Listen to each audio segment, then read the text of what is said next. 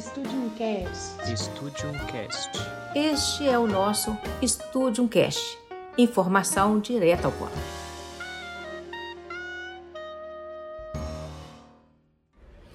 Olá pessoal, estamos chegando para o nosso último Studium Cast de 2021. Foi um ano difícil, né? Nós tivemos no país e em todo o mundo uma pandemia de coronavírus avassaladora, então é difícil dizer que a gente feche o ano com chave de ouro, mas é sempre válido, é sempre tempo de esperançar.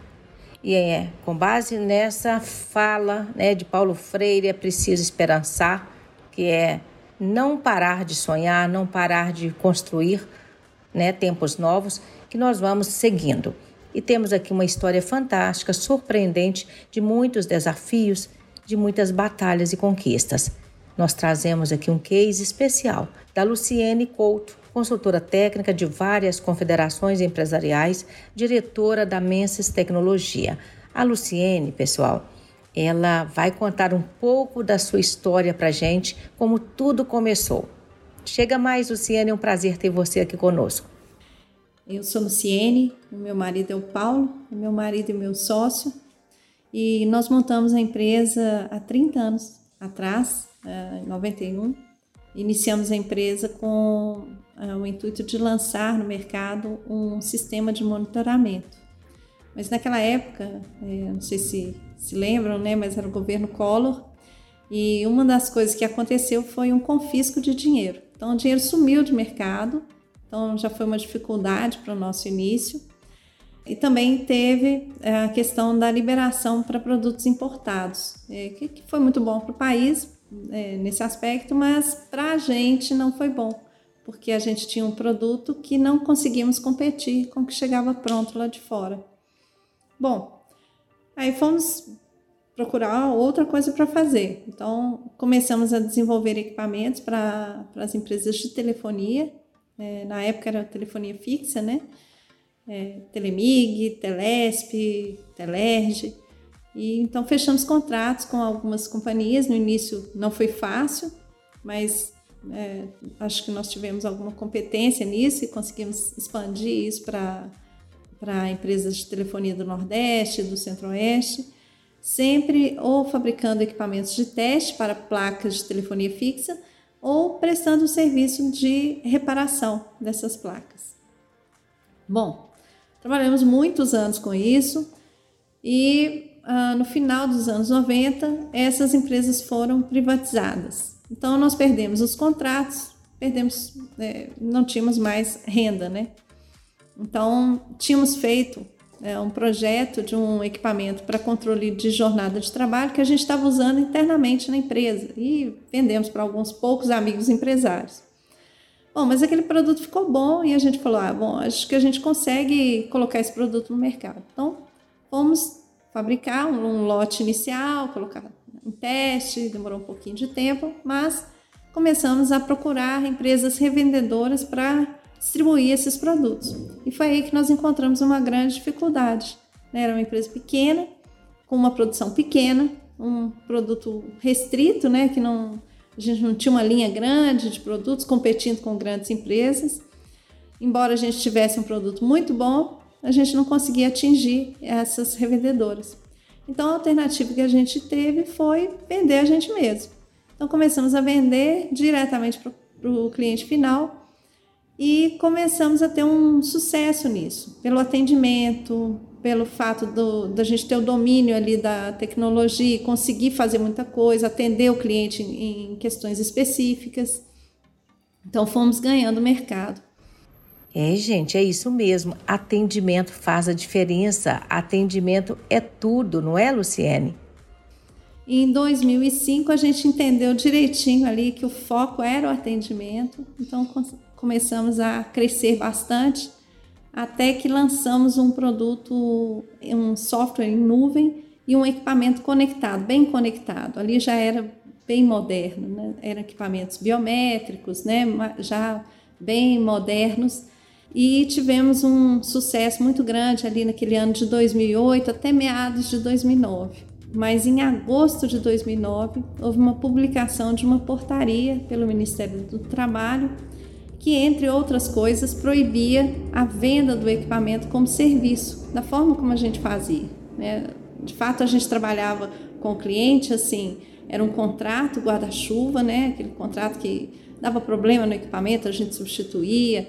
Então, a gente estava ali para resolver o problema das empresas. E essa legislação que veio nessa portaria, ela veio com muita restrição para a forma de se trabalhar, restringiu a tecnologia, só podia fabricar um modelo X lá que o Ministério quis.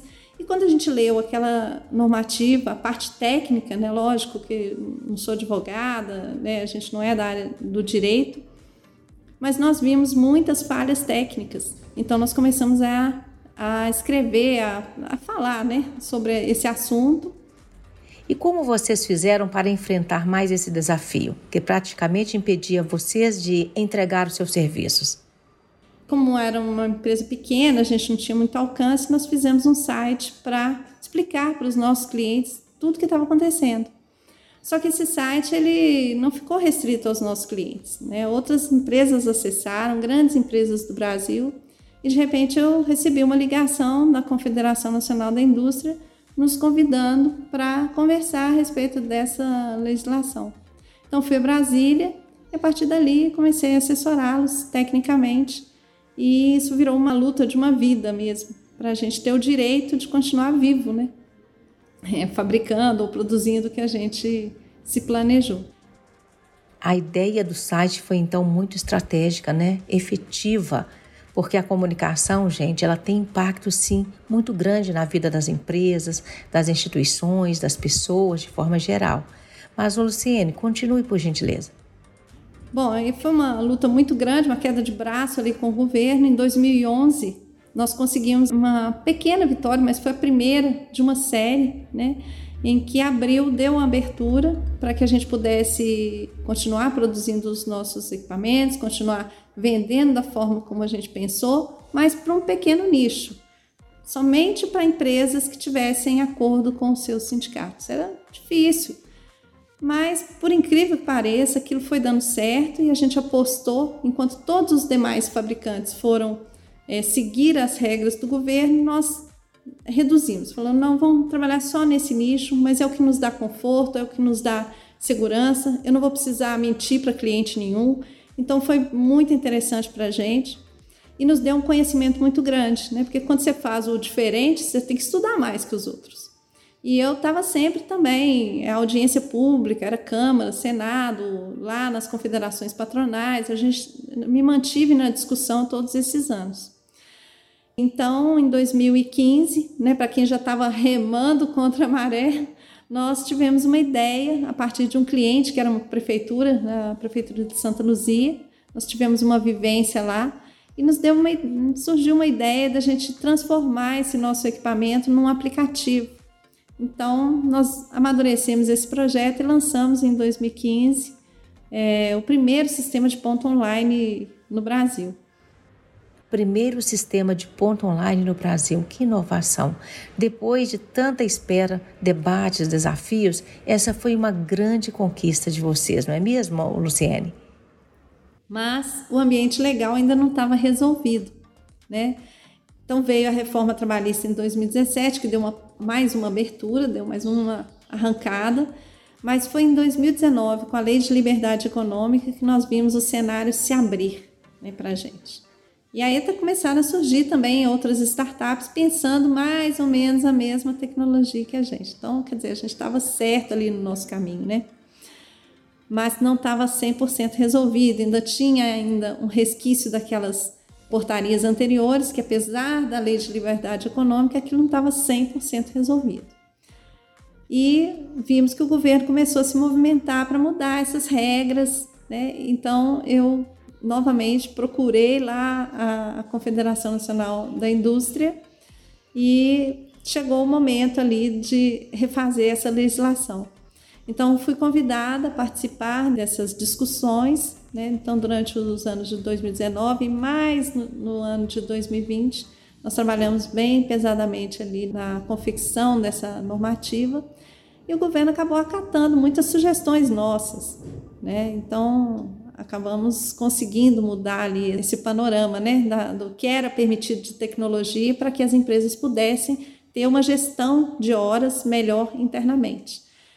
É, e aí, assim, foi ótimo para a gente, porque agora, dia 10 de novembro, foi publicado, né, e foi uma, uma legislação que a gente conseguiu até se preparar antes, né, por estarmos participando, então a gente conseguiu se preparar bem antes. Que bacana, gente. Histórias de superação, né, de enfrentamento dos desafios, de conquistas, de lutas. Você também pode nos enviar a sua sugestão. Eu fico aqui esperando para o ano de 2022 contar, quem sabe, a sua história. Luciene, obrigada por trazer aí para a gente tanta informação, a sua luta, os seus desafios, as suas conquistas. Que 2022 seja um ano de muito sucesso para você e para todos aqueles que estão nos ouvindo neste momento. Gente, um Feliz Natal, um ano de luz para vocês. Vera Lima, do Estúdio Cast. Um queijo e um beijo. Até breve.